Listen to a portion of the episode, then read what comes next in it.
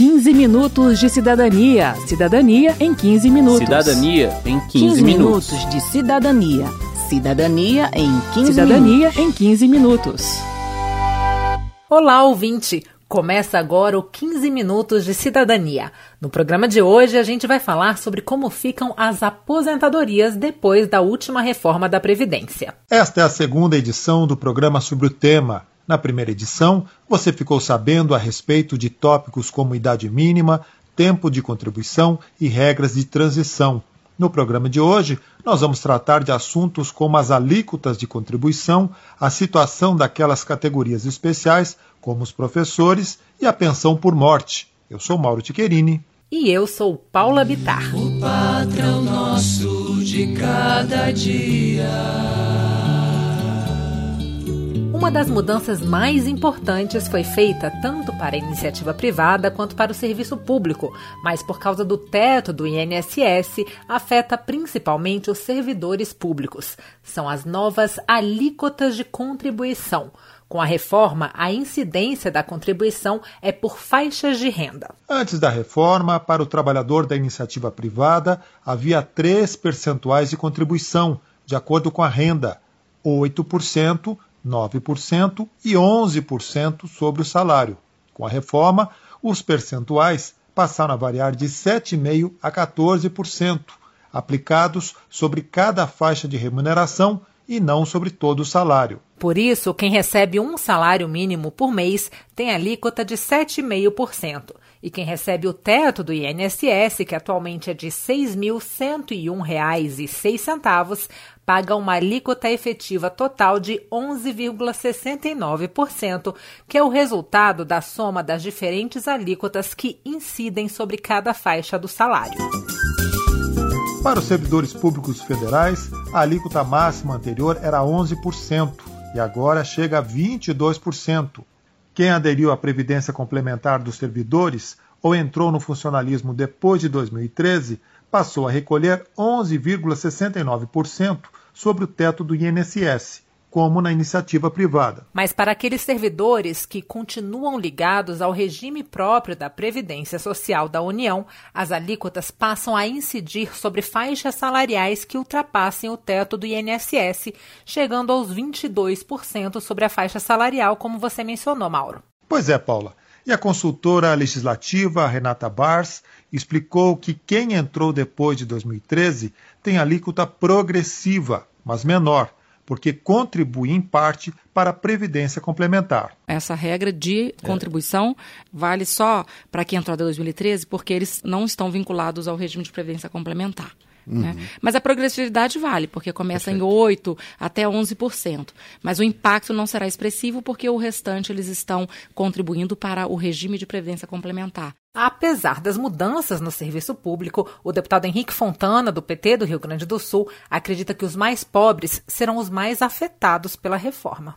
90% desse dinheiro vai ser retirado do bolso de brasileiros que ganham mil, mil e quinhentos, dois mil reais ou até três mil reais todo este convulsionamento que está havendo em diversas partes do mundo, ele está se dando exatamente pela falência desta visão neoliberal de como dirigir a economia dos países, que é uma visão que tem ampliado exponencialmente a concentração de renda. Por outro lado, o deputado Samuel Moreira, do PSDB de São Paulo e relator da reforma da Previdência na Câmara, rebate as críticas de que as mudanças vão pesar mais para os mais pobres.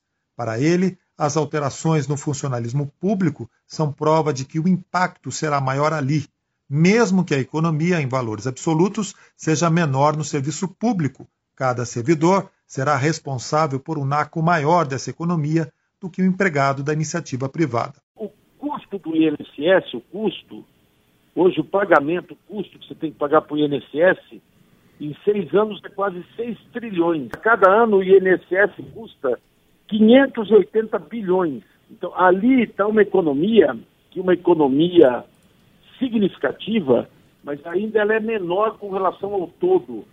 Porque a despesa toda do INSS, que são 30 milhões de pessoas, ela é quase 6 trilhões. E nós estamos falando de 30 milhões de pessoas. No regime público, funcionário público, apenas um milhão de pessoas.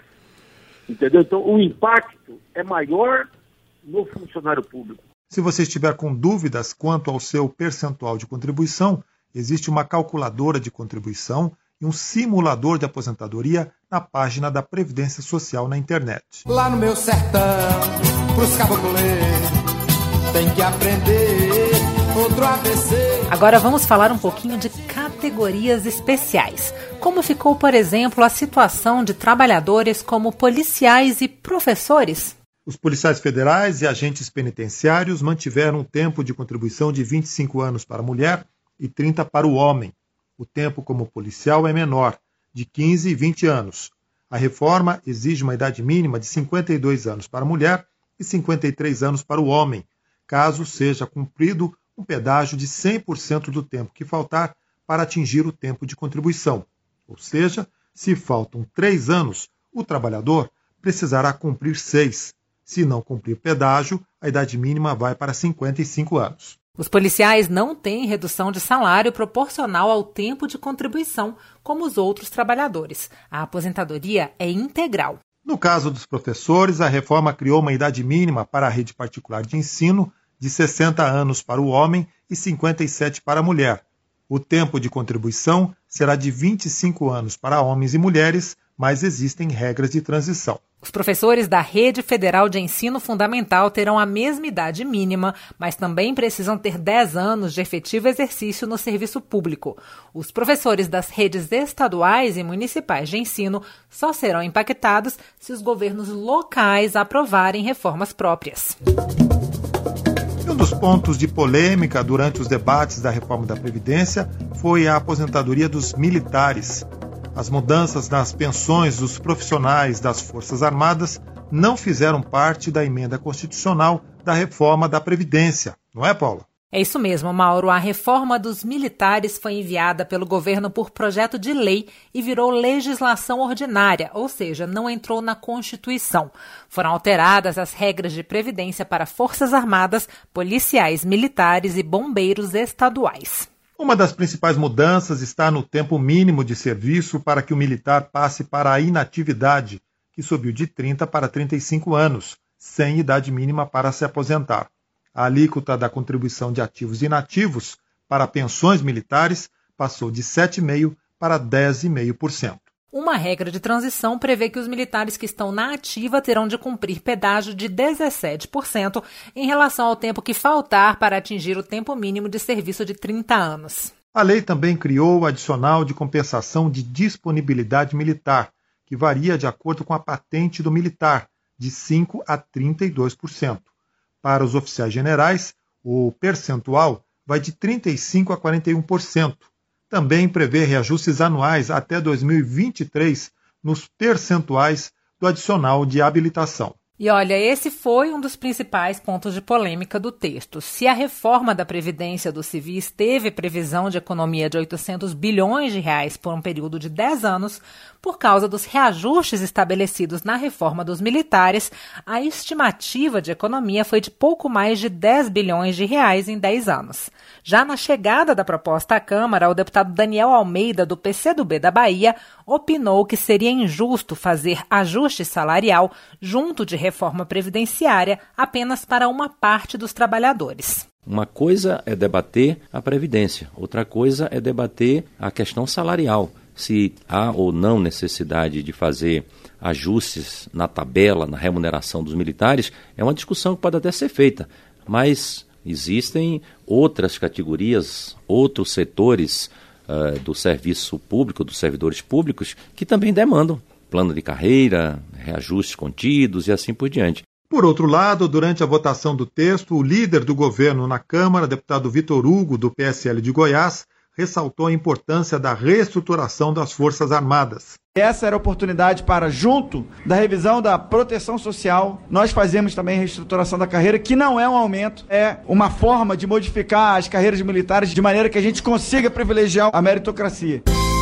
Quero saber. Quero saber. O vice-presidente da Comissão de Direito Previdenciário e Seguridade Social da OAB, Ícaro de Jesus Maia Cavalcante, respondeu às perguntas dos cidadãos de Brasília sobre a reforma da Previdência. Não se preocupe, a gravação foi feita antes do isolamento social imposto pelo coronavírus. Vamos ouvir.